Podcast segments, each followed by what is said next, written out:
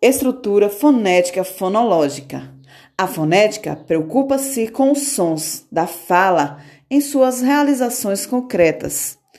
Quando um falante pronuncia a palavra política, a fonética interessa de que forma a consoante C é pronunciada, política ou política. Em nosso alfabeto, o som da palavra C é K.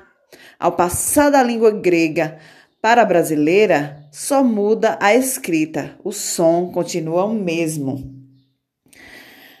Para a fonologia, o fonema é uma unidade acústica que não é dotada de significado.